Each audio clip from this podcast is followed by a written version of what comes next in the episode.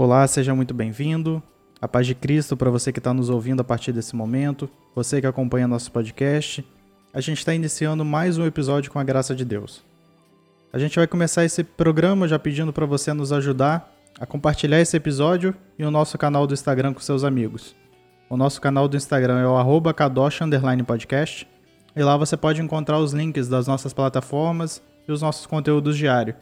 Só lembrando que essa semana a gente trocou de plataforma, a gente saiu do SoundCloud e está levando para você agora também através do Deezer. Então, vai lá no Deezer, marque, é, comece a seguir a gente, ative o sininho e você poderá receber as nossas notificações. E para a gente começar bem esse episódio, te convido a clamar a partir desse momento, em nossas vidas, em nossas casas, a presença do Espírito Santo de Deus, para que ele possa se fazer presente, para que ele possa estar em nosso lar, em nosso coração. Vinde, Espírito Santo, enchei os corações dos vossos fiéis e acendei neles o fogo do vosso amor. Enviai o vosso Espírito, e tudo será criado, e renovareis a face da terra.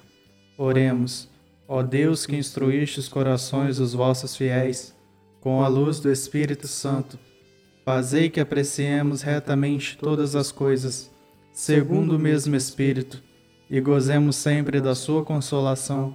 Por Cristo Senhor nosso. Amém. E o nosso episódio de hoje começa. Nós estamos recebendo aqui Marcos Vinícius. Olá, Marcos Vinícius, tudo bem? Olá, tudo bem, Felipe? Marcos, como que começou a sua caminhada na igreja? Conta pra gente um pouquinho, pra gente te conhecer melhor. Então, minha, a minha caminhada se deve muito, graças a Deus, dos meus pais, né, que sempre ia com a igreja, com eles na igreja, né? Frequentando todos os domingos a missas, as missas da manhã. Porém, às vezes, quando crianças, em como muitas, a gente é obrigado, né? É, não queria acordar cedo, aquela coisa. Mas depois de um tempo, é, a gente passa a, a ter vontade de, de, estar na igreja, né?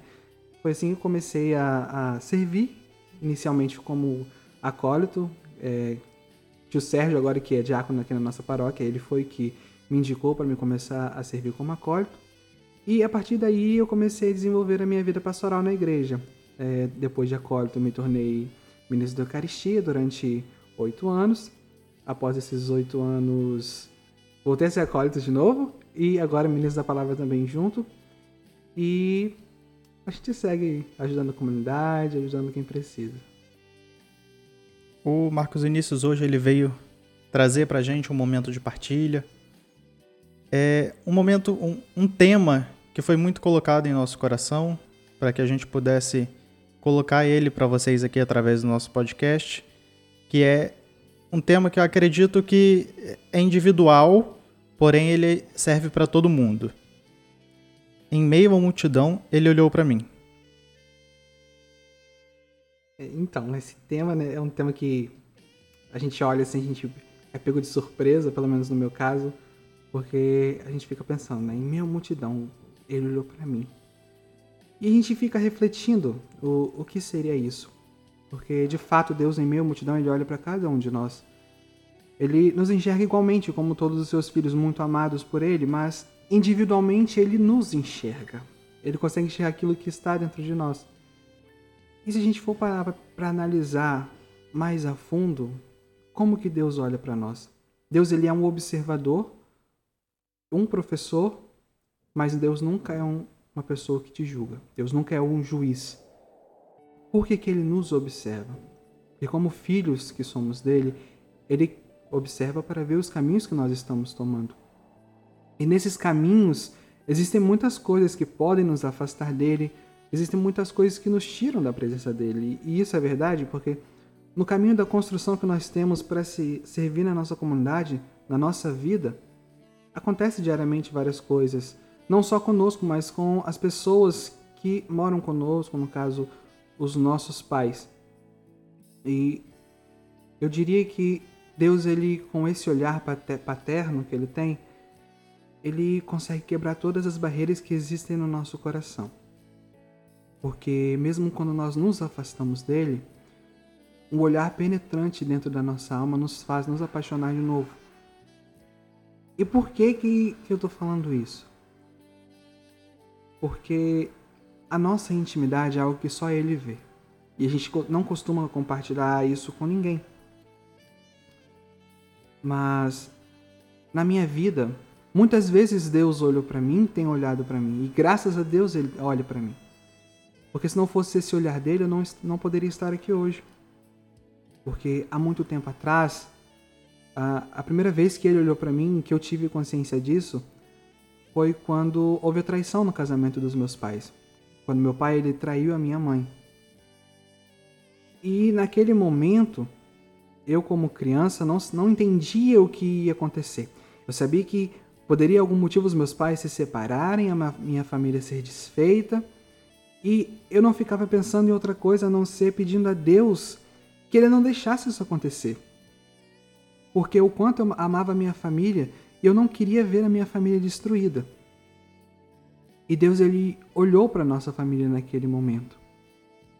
E após muitos dias de, de muita conversa, eu como, como criança poderia ter brigado com Deus naquele momento ali, poderia ter me afastado dele, mas naquele momento eu só rezava para ele escondido no meu quarto, chorando, pedindo, Senhor, não sei o que está acontecendo, porque eu não entendia direito, mas não deixe os meus pais me se separarem, porque eu amo muito eles. Eu tinha uma eu tinha, tenho uma irmã, e minha irmã na época ela tinha uns dois, três anos de idade.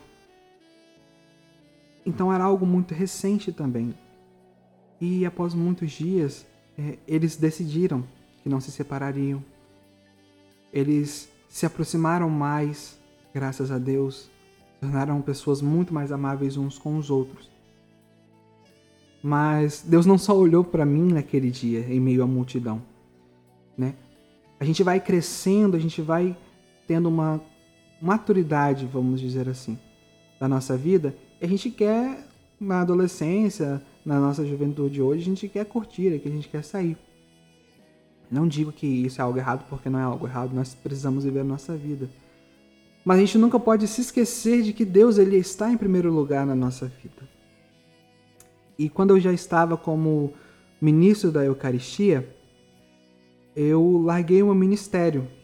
E quando eu larguei o meu ministério, eu decidi me afastar de Deus. E muitas dessas vezes duvidar mesmo da existência de Deus em minha vida. E isso para mim, na época, foi algo normal, algo que acontecia, porque eu achava que eu não precisava estar na presença de Deus, não precisava ter Ele comigo, porque não era alguém que influenciasse na minha vida. Só que, em meio a esse afastamento de Deus, outras coisas também aconteceram na minha vida, né? E problemas financeiros, quando foi a perda da nossa casa própria, a perda do comércio que nós tínhamos. Isso tudo foi acumulando para que eu me afastasse mais de Deus, porque eu pensava: se eu sou tão bom, se eu estou servindo a Ele, por que, que Ele deixa isso acontecer comigo? Por que, que eu estou passando por tantas dificuldades? O meu pai ficou em cima de uma cama durante meses, com um nódulo dentro do ouvido, não podendo trabalhar, não podendo fazer nada, e minha mãe chorando. E eu era a única pessoa na minha casa que estava trabalhando e sustentava a minha casa com o salário. Então eu fiquei, fiquei irritado e me afastei de Deus por conta disso. Por confusões dentro da minha comunidade também. Me deixei levar e acabei me afastando com ele, dele. Só que chega um determinado momento que quando Deus ele já olha para você, já está na sua vida, mesmo você se afastando dele, você sente a necessidade de voltar a estar na presença dele. Né? Como a gente escuta sempre falando, que nós viemos de junto de Deus e para lá nós vamos voltar. Então a nossa alma ela sabe, ela tem a certeza de qual é o nosso lugar. Então quando a gente se afasta dele, mesmo que a gente não queira estar na presença dele, relutando muito contra isso, a nossa alma chega um determinado momento que ela começa a falar mais alto que a nossa carne e nos faz voltar à realidade. E naquele momento, meu coração ele batia com uma vontade muito forte de voltar para a presença de Deus. E muito mais ainda estar servindo como ministro da Eucaristia, distribuindo o corpo e o sangue dele para as pessoas.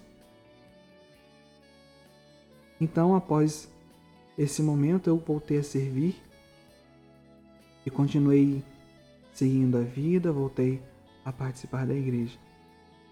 Mas mesmo assim ainda, pedras surgiram no caminho, pessoas querendo nos afastar da presença de Deus. Né? Nós já não tínhamos uma casa própria, nós já não tínhamos um comércio próprio, mas nós tínhamos um ao outro na nossa família, nós temos um ao outro na nossa família.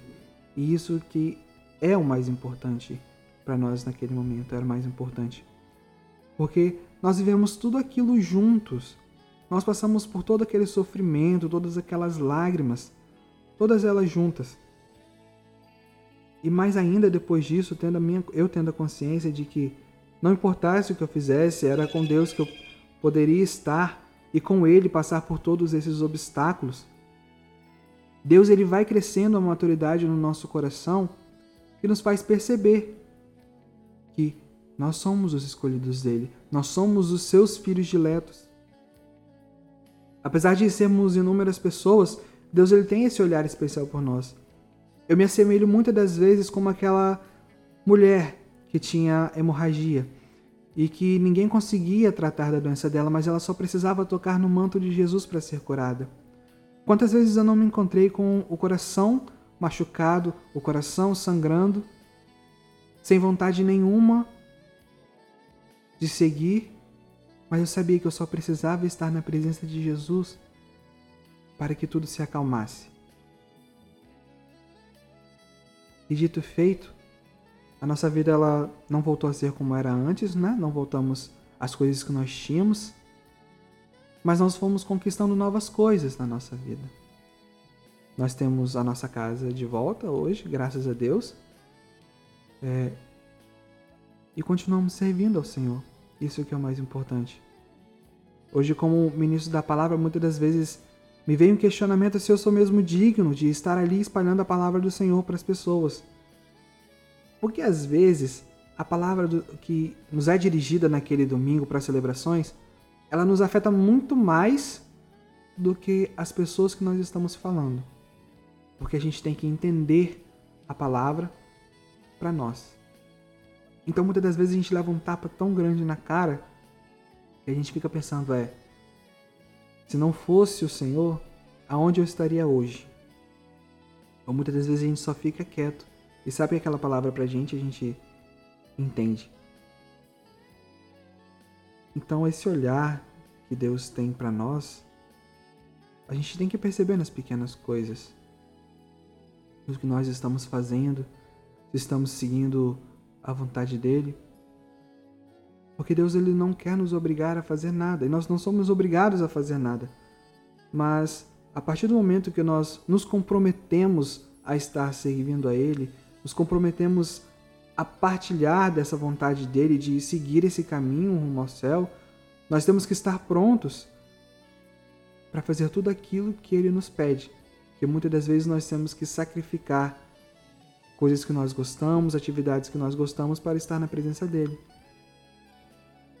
Não digo que nós devemos nos fechar numa bolha longe do mundo, mas digo que nós devemos estar no mundo levando esse olhar do Senhor a outras pessoas. Porque a gente sempre escuta falar sobre Deus, o quanto Deus é bom, o quanto Deus é maravilhoso. E muitas das vezes a gente escuta falar isso, mas a gente tem uma impressão de que Deus está tão distante no céu que ele não consegue nos alcançar. Né? Quantas pessoas hoje acham que Deus está tão longe, que Deus não olha para elas, que Deus não sabe nem sequer da existência delas? Então, quando Deus nos olha, esse olhar não deve ficar fixado apenas em mim, em você que está nos escutando, mas esse olhar ele deve ser compartilhado. Nós devemos levar as pessoas também a estar abaixo dessa visão de Deus. Porque muitas das vezes é isso que eles precisam. Esse olhar que restaura a nossa fé, a nossa esperança e a nossa alegria. É esse olhar que nós precisamos. Marcos Vinícius, muito obrigado por ter participado aqui conosco desse episódio do podcast. Obrigado por sua partilha, por seu depoimento. Com certeza, muita gente vai gostar de estar ouvindo o que você passou, esse momento aqui conosco. E fique à vontade para voltar sempre que precisar, sempre que quiser. As portas estão sempre abertas. Eu que agradeço esse convite de, de estar aqui, né, compartilhando um pouco sobre essa minha trajetória, essa é, minha vida. E pode ter certeza, assim, que você, quando vocês precisarem, é só falar comigo, que eu estarei aqui pronto para estar com vocês. E a você que nos ouve, muito obrigado por estar aqui nos acompanhando mais uma vez. Queremos estar sempre levando para você a melhor palavra para o momento que você está precisando. Te peço mais uma vez para seguir as nossas redes sociais. E procure também o Marcos Vinícius no Instagram. É vinicius.marcoscosta. Dá uma seguida nele lá também e vocês vão ver que ele também posta muito conteúdo bacana. É, fiquem todos com Deus, um grande abraço e até o próximo episódio.